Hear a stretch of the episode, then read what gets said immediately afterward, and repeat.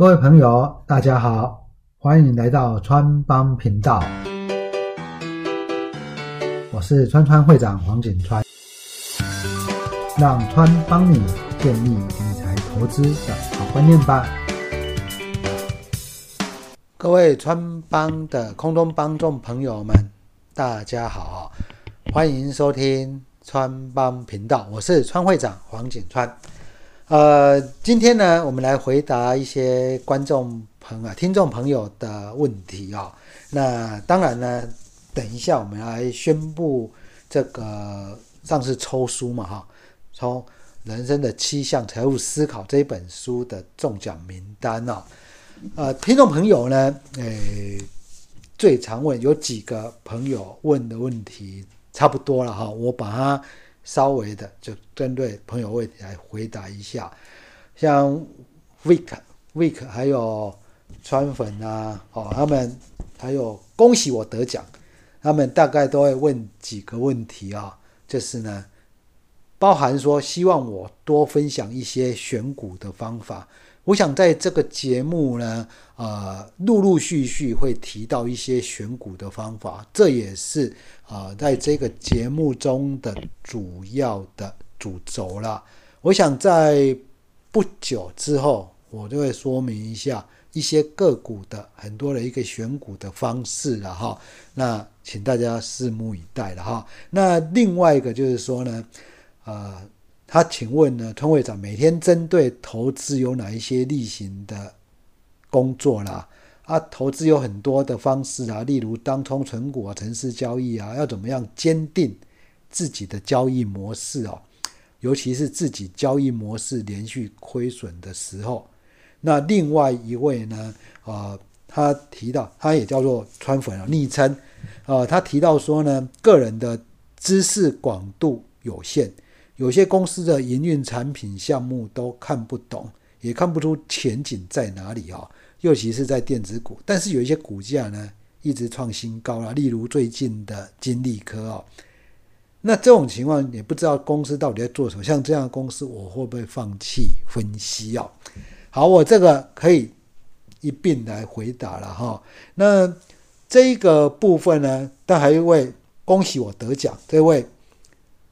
这个朋友他提到说，每个月除了追踪每月营收，每个六每周六看股权分散表啊，每月中旬看董监持股变化之外，开盘或收盘后必须要做什么例行功课呢？比如开盘前要看什么财经新闻，要看什么重点，收盘看筹码要看什么呢？另外又是投信又是自营商，好这一些到底要看一些什么东西？好，我可以一并来回答说明一下啊，川会长本身呢。在股票上面的一个嗯研究的心得跟看法了哈，基本上呢，我想每个人应该要有一定的哦自己的一个操作逻辑跟程序，这个是一定要的。然后呢，他可能说你交，但是这样的程序可能不好，我交易都亏钱。那这种情况之下，你可能要思考的是。程序不好还是不适合你？其实我认为啊，大部分的投资的 S S O P 的程序都不会差到哪里去。但是重点是，重点是你可能呢，有时候看到别人在涨，我会想说，我试看看这样的一个方法。我我举个我们常看到的一个现象，例如说呢，在技术分析里面，好了，技术分析里面呢，啊，它是。川会长用来辅助作为进出的重要参考，我想这个一定要。虽然我是以基本面为主，但是技术面我一定会稍微参考嘛。我想在川川家族的文章里面，我曾经写过这样的一个内容。那你可以发现说啊，写那么简单，那个没有不会很难呐。对，川会长用的技术分析其实并不会很难。你可以发现我的主轴还是在公司的基本面的分析。好，那我们谈到技术分析啊，技术面呢，川会长常用的可能就是均线，啊，均线，大概就是最重要就是均线的一个看法，包括它均线是不是呃比较重要的均线是不是往上的，哦是往上的，那大家可能就会说啊，我会不会还会参考所谓的 K D 啊、R S I 啦，或者是有的没的，这一些技术指标，说实在，我几乎没有在参考那个东西啊，因为第一个用起来没有那么顺哦，别人可能用起来很顺，但是川会长用起来很不顺。那这一种情况之下呢，用起来不顺，然后会增加你交易的一个困扰度，我就不会去考虑这一些内容了。好，那回到这个主轴，为什么自己交易会连续亏损呢？而假如说这一个 SOP 你所定的 SOP，在过去你都没有成功过，那当然对你来讲一定是不适合的嘛，你可能要考虑换一个 SOP。但是呢？就如同川会长一样，其实在过去几年过程中，有没有亏损很多的？当然有啦。有没有交易不顺的时候？有。那对我来讲，就是怎样修正那时候的缺点，修正在当下为什么这样的啊？我都是这样的选股嘛？那为什么在当时候？会出现所谓的比较明显的啊亏损呢？为什么？那这个要自己做一个检讨嘛。那我在我记得应该在接下来的三集的两集还三集之后的节目，我就会提到川会长选股的七项原则。那我的原则就是大概要符合这样的原则。那只要符合这一个以后呢，接下来你操作一定会有一个。SOP 嘛，那这个 SOP 说实在真的，我觉得没有那么复杂啦，哦，没有那么复杂，好，那你只要按照这样的方式下去做一个处理，我相信呢，你可以坚定、坚定的、坚定自己的操作的程序。记得哦，我认为市场呢，不管你要着重于筹码分析也好，你要着重于技术面的角度。还是你要着重于当冲啊？你说你有一套当冲的一个程序，或者你要存股，我觉得每一项都有它的一个优点跟缺点，但是你自己要能够抓得住，因为我们希望大家给自己的报酬率是年报酬率期望值是二十趴，所以我节目是说十五趴其实够，但是我希望你能够贪心一点点。二十趴的年报酬率为目标，那我觉得，假设你是这样思考的话呢，很多程序都可以达到这样的过程。所以呢，在这一个朋友所提到的说，有些股票呢，基本面没有跟上股价，呃，我会不会放弃分析？会。说在人哦，能力真的是有限的，每一个人的能力是有限的。哦，那你说，哎，我这一档个像金利科啦，哦，我可能知道它的一个题材，但是我没有办法去分析它未来到底是不是真的能够带来这么大的利益。而且有一些老朋友哦，老朋友应该了解，在十几年前金利科大涨那一段哦，哦，当时候我在很多地方演讲，还是跟大家提，那时候股价在五六六七十吧。我说这种股票呢，它不是剩下二十块，就是一定要超过两百块。画梦的股票一定有这样的现象，你可以长期看起来，金利科的状况就会是这个样子。那这个样子呢，你会说，嗯，很可惜啊，人家涨很多倍，那没有买到，不会怎么样嘛。更何况这个已经不符合川会长的一个投资准则，准则是什么？我完全都不了解，或者我没有办法去，不要说预测，去思考一下呢，未来到底可以带来多少的一个获利？但人家可以把它画梦画得很好，但是川会长已经有一个很基本的状况，就是要奠基在现在不错，未来会更好，而且有护城河的公司，这是我对中长期投资的最基本的看法。那。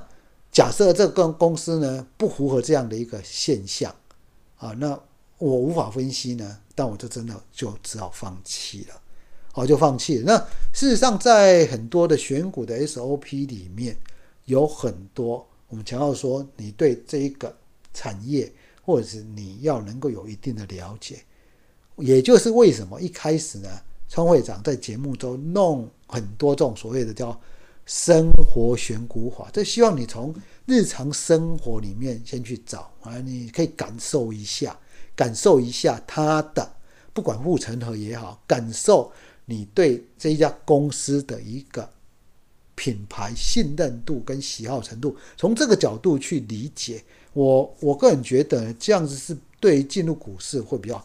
那有投资朋友会说啊，这个可能速度会比较慢的哈。还我还是一句老话哈，假如说你期望的是一个月要赚五成一倍的，可能呢，创会长真的没有办法帮助你了哈。哦，真的没有帮帮没有帮助你。哦，这个呢，或许要嗯，我们说有一些第四台的投顾，或许有那个机会哈。那我们的目标你自己要坚定哈。我我个人设定就是呢，你用一个比较长期的观点，一年以二十八去思考，其实真的就有不错的情况了哈。好，所以呢，在这种情况之下，好，每天我要看些什么样的东西，其实创伟可能跟大家一样了哈。那你看的东西，其实。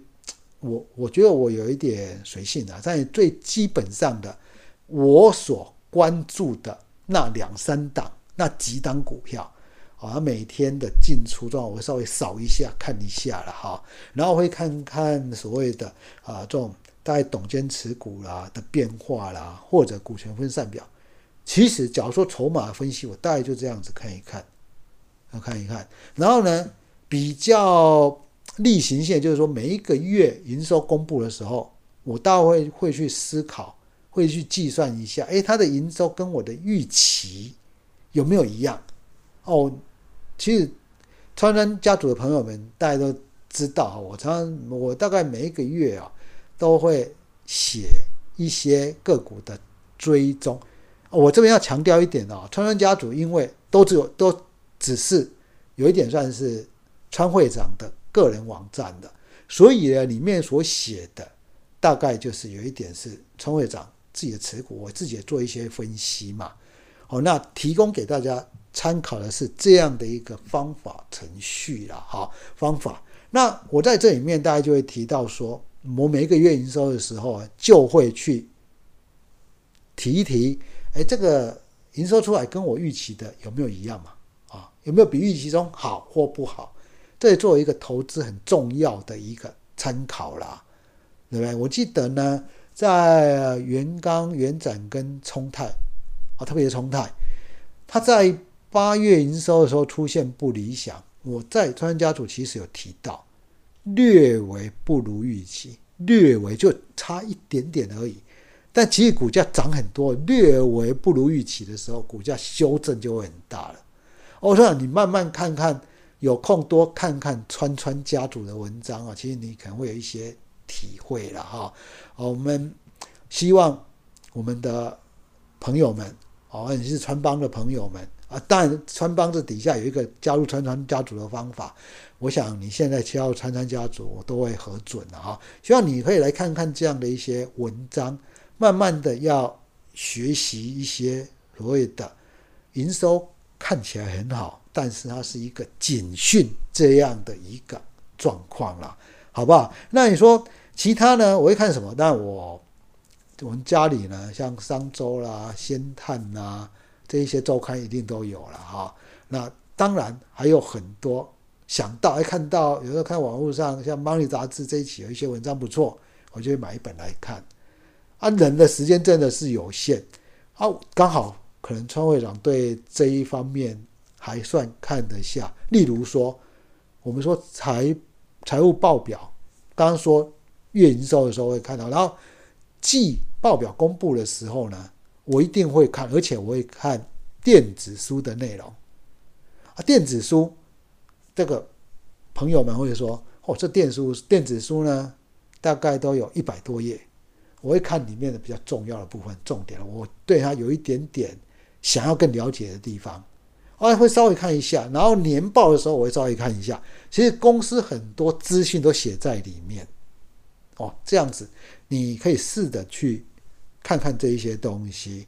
那其他的部分呢？当然，川会长喜欢看看小说啦，小说就跟这个没有什么关系了哈。这个有机会我们再谈。所以呢，我觉得每天倒不用说，嗯，一定要天天这样看你。我觉得你每天啊，大概花一点时间把那种盘后基本上的什么法人啊、什么新闻这个东西看一看，啊，每天的工商看一看。我认为这是一个培培养。感觉了哈，敏感程度的一个例行性工作啊，那个东西你不用把它真的当成就是说，嗯，要很认真像在读书一样，不用啦。有时候你就选看到你喜欢看的，比如说最近说央行要选择性信用管制对房地产的一个影响啊，这个呢，我会觉得蛮有兴趣的，我就会花一点时间下去看。大概是这样，你可以针对你喜欢的主题下去看。我我觉得了哈，我认为不用太局限这样的一个内容。好，然后呢，诶，接下来小娟呢问说，如果我有一百万，我应该如何分配投资？呃，我不知道小娟你的年纪是多大了了哈。假如说你你还年轻，可能是三十岁以内，我认为哈，我个人。会比较建议你一百万应该投入比较积极成长的股票，但是这个积极成长的股票要有前提，请你一定要听听川会长的七项投资种基本原则，就选股的基本原则，这个在两三集之后会播出，请你一定要听听这一集，我对。选股上有七个基本的要求，特别是中长期，这个是成长股哦。我讲的是成长股哦，不是说我选一个那种所谓的像零，你只要真的要选只是配息的，只是配息的，那真的你选零零五六就好了啦。哦，那你在这个地方呢，呃，一百万要怎么样投资？我建议，假设你三十岁以下，啊，你这个时候呢？你有这样的资金，我觉得你应该增加你的资金的成长性。假如说你的年纪呢，可能已经啊五十岁了，然后呢，你可能说我今刚进入这个市场没有多久，我的建议是你有一半的资金去买零零五六，另外一半的资资金学着学着。成长股的投资，然后在这种情况之下，当你成长股投资有一点兴趣、有一点心得，这个 SOP 很清楚的时候，你再慢慢增加你的部位。哦，所以呢，在不同的阶段，其实你的一百万，我觉得应该是不太一样的哈。我个人认为是不太一样的啦，好不好？那所以安德尔会问我说，我的投资组合。怎么配置啊？哈，我记得我有另外一集的节目就在提这个投资组合了哈。不过我这边可以简单跟大家提一下，川会长呢本身有不少的固定收益，我的固定收益呢其实已经非常高了。那所以我在投资股票部分，我的固定收益最长最多的就是什么？就是零零五六嘛。好，这个部分呢，我以前呢，我我现在我以前到现在的固定收益的个股，主要就是中钢特跟国桥特。这个我学生哦，十几年来可能都了解，我上课讲非常多次了。那我今年呢，就把中钢特全部都换成零零五六了。那当然主要的原因，我在零零五六那一期其实有提有提到，那我自己就会身体力行嘛。因为我觉得零零五六更好，好，那国桥特呢？因为我对它还有一点期望，所以我并没有全部卖完。好，那这个部分呢？因为我有固定收益了，而且固定收益呢，就算我投资股票这一部分不顺，哦，短期不顺，或者是刚好这个时候这段时间不顺，好，大概不会影响到我的生活了哈。而我的创会长的投资组合就是这个样子。那在股票的投资这个部分呢？呃，陈会长其实投资的股票呢，大概都只有三到五档哦。那其中的比较集中的，大概都只有两档啊，这就两档。那我们川帮朋友们应该，我们川川家族的朋友或者川帮的朋友们，应该都可以感受出来，川会长现在买什么股票了啊？那我觉得大概就是这样的一个集中的方式，因为我我觉得要分析你持股少，例如说我我有持股王品。那我当然不会只有分析王品啊，我还分析其他的餐饮业，然后我会去观察一下它实际的营运表现状况啊。好，就这样。然后在这个阿婷呢，哦，他说希望川会长有机会可以分享美股相关资讯或小资主适合投资的方式及书单。我想啊，在这个节目里面，我们。主要的目的就是说，希望把一些资资讯哦，还有川会长过去的一些理念来跟大家分享。所以这个书呢没有问题我一定会再提供那那个成长股，我认为写的蛮不错的书。那同样的，我除了分析以外，我会赠送嘛，就赠送让大家呢参与一下，好，就买一些书来来送给大家。那这个部分我一定会选一些我认为我看过觉得不错的书，因为书真的太多，而有些书哦，呃，当然川会长看了以后是有一点话会觉得浪费时间，或写的也不好，这个我就不会推荐的了哈，真的我就不会推荐了，因为你可以减少这样的时间。至于美股呢，这个部分呢，呃，我美股并没有那么熟悉了。不过，基本的，假如说有牵涉到的一些跟它产产业相关知识，有机会我还是会去研究。那这个时候有机会来跟大家做一个分享了哈。呃，云云想要听分享过去买卖权证的经验啊。其实有一些朋友，年轻朋友都有跟我听过权证啊，因为我们学生们呢，在十几年前应该了解，应该知道，老师那时候上课都有讲权证啊。那这几年为什么没有特别讲？第一个可能跟年纪大了有关系了哈。哎，其实最重要一点是，现在权证没有以前那么好操作。不过，这个权证呢，在年轻的朋友，你说我我是觉得，假设你真的要投资权证哦，应该叫投机权证的话，真的小部分小部分就好了。哦，那有机会我再分享一下过去的一些经验了哈。哦，再跟大家分享一下。好，那平常的 SOP 一样哈。我想我在选股的过程里面，我在节目中呢，慢慢都会提到这样的一个内容了哈。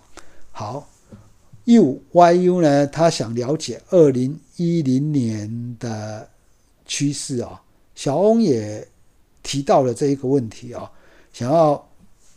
了解说我对未来趋势的看法啊，还有市场的题材，我想今年的股市哦，真的涨得非常非常的多了哈。那在这种情况之下呢，明年的趋势，节目中其实我提过一次，不过这一那一次我选明年的我建议的三个选股的方向嘛，因为我也觉得只。这个股市涨多了，所以呢，可能要稍微的安全加上成长，这比较重要。安全也是很重要考量嘛。所以呢，你可以发现我选这三个部分，第一类就是新冠肺炎受害而开始复苏，而业绩开始变好的国内餐饮类股，他们在第三季表现都不错了，这是一类嘛。那第二类就是呢，呃，未来。我们说这个电动车呢是一个大方向的趋势，而在这里面会用到很多被动元件，而整个被动元件族群，它整个在第三季也表现很好，所以从这里面去选。第三个呢，就是因为半导体是台湾一个很重要的重点，那在半导体中呢，啊，我们说供应链，哎，这整个的一个生产链里面呢。就中间的封装测试，它的本益比最低，它的营收整体表现很不错，加上它的股息也不错，所以我说你也可以考虑这一群内容，这大概就这样子。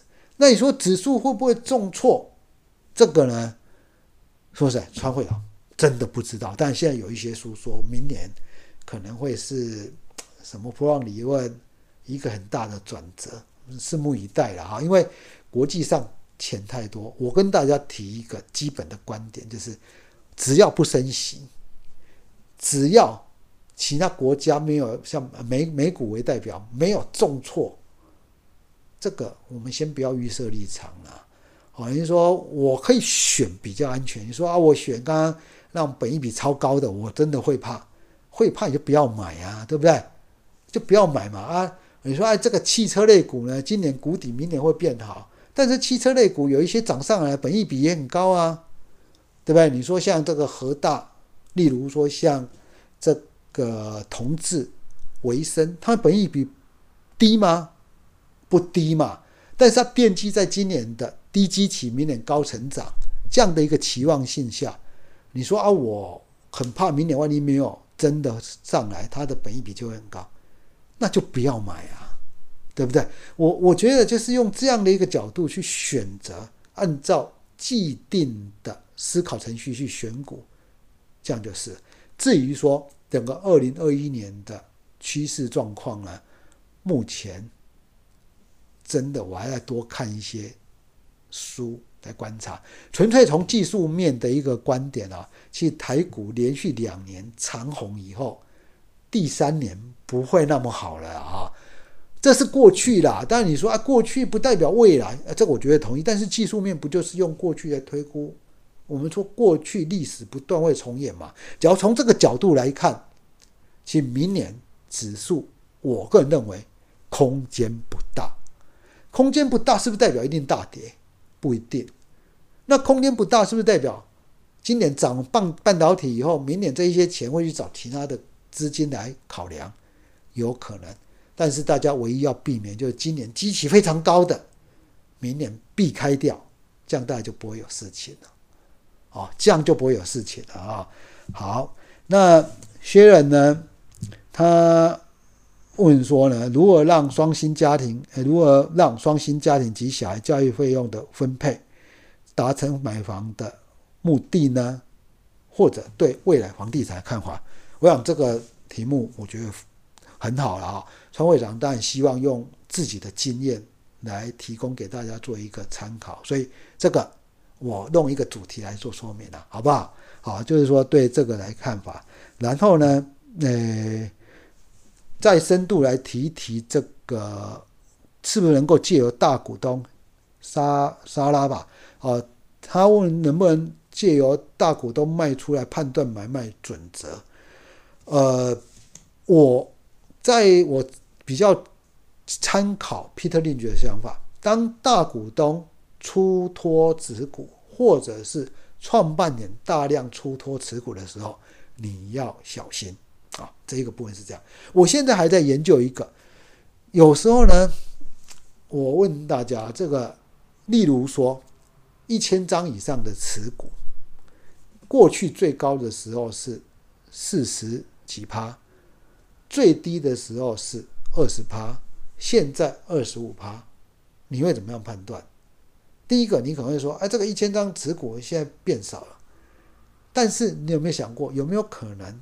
从二十五趴再回到四十趴，所以我现在要思考是这个变化量。同样的，今天呢，大股东持股，例如说董监持股，它高达五十趴，那这个股票呢，它会不会涨很多？这个也是一个问题啊！你要想想看，谁愿意下去买？万一大股东卖给你呢？啊，那大股东很少，你会怕？没有错，你说大股东这个董监持股都不多。但是换另外一个角度来看，董监持股低到一定程度，他们根本不敢再卖股票所以这个部分呢，呃，我觉得能不能形成一个买卖决策，可能要更进一步去研究。但是基本的前提是，当股价涨高了，大股东在卖股票的时候，这个要稍微大量、大量、大量卖股票的时候，你要有谨慎心，要配合技术面去做一个。操作就这样就好了，这个我们在节目中再来举例子了哈，一样的，在筹码分析这边呢，呃，我也会用个一集来做一个说明了哈。好，那李展博呢，他有提到超级成长股的买卖时机，哎，然后呢，用 PSR 怎么样来选择合理或不合理的股票它的判断啊，这个部分呢，是我们。一超级成长股，我我想我们先以成长股为考虑了啊。超级成长股呢，陆陆续续的，我想我们节目呢会慢持续的录下去，然后把一些很多种方式的选股方式来跟大家提。只是在李长博提到这一个 PSR，就是市值营收比，是我现在觉得替代本益比一个很重要的一个思考逻辑。去大家去想想看哈，今天呢，七月、八月、九月的营收知道，市场百分大部分的投资人大概都知道他赚多少钱的。公司有没有公布，真的不是那么重要。你觉得你同不同意这样的说法？啊，我们有时候会说呢，哎，以前哦。这个你要想想，跟五年前的环境不一样。五年前是说大家都不会算，我会算，我很厉害，我会算算算，啊，要算出它的 EPS 很高，所以我可以早一点卡位。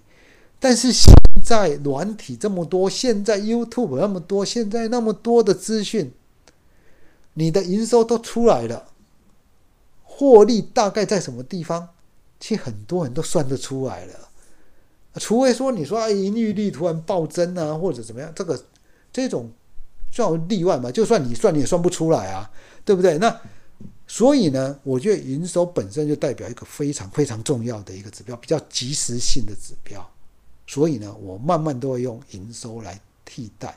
所以在川会长在讲营收的时候，都很强调是不是跟预期超越预期或不如预期，然后它的 PSR 是偏低或偏高。市值营收也是偏低或偏高，哎，就这样子，这样就可以做好很好的决策了。好，这个有机有机会呢，请大家呢到川川家族去看看川会长的文章了，好不好？川会长呢，其实呢写文章有时候当然也是觉得，嗯，把一些思绪哦整理下来，那也希望我们的川友们哦，大家可以嗯从里面呢多少多少知道一点。川会长在讲什么东西了哈？那你可以把这样的方式应用到你的股票投资上，你个人的持股上面。我觉得，嗯，这个应该也是你来听广播或者是去看文章的用途吧，的主要的目的吧。好，节目呢最后我们来公布一下我们十位十位这个抽中呃这一本书的这本书的十位朋友了哈。恭喜你们了！第一位是 Morgan，Morgan 呢，啊也算是老同学了哈，啊，那第二个小翁，第三是阿昌，第四位是小娟，第五位是宜兰城，啊，就是有一些名字就没有那么熟悉。第六位是 CMY，第七位是文文，文文了哈。那第八位。玉金啊，玉金是我的以前专业的学生啊，啊，那你还写全名啊？啊，就讲你后面两位名字叫玉金了啊，啊，那第九位是 S S 零八五八，第十位是 City，恭喜这十位听众朋友，这十位川友们，好，我们那个工作人员呢会把这个书呢，哎，尽快的寄到各位手上。那这本书真的写不错，希望你假设是初入社会的年轻朋友们，你们可以真的好好的去观看、去看一下了哈。好，我是川会长，欢迎下次继续收听川帮频道。如果喜欢我们这一集节目的，请在评论区给我们五星好评。我是川会长黄景川，我们下一集再见喽。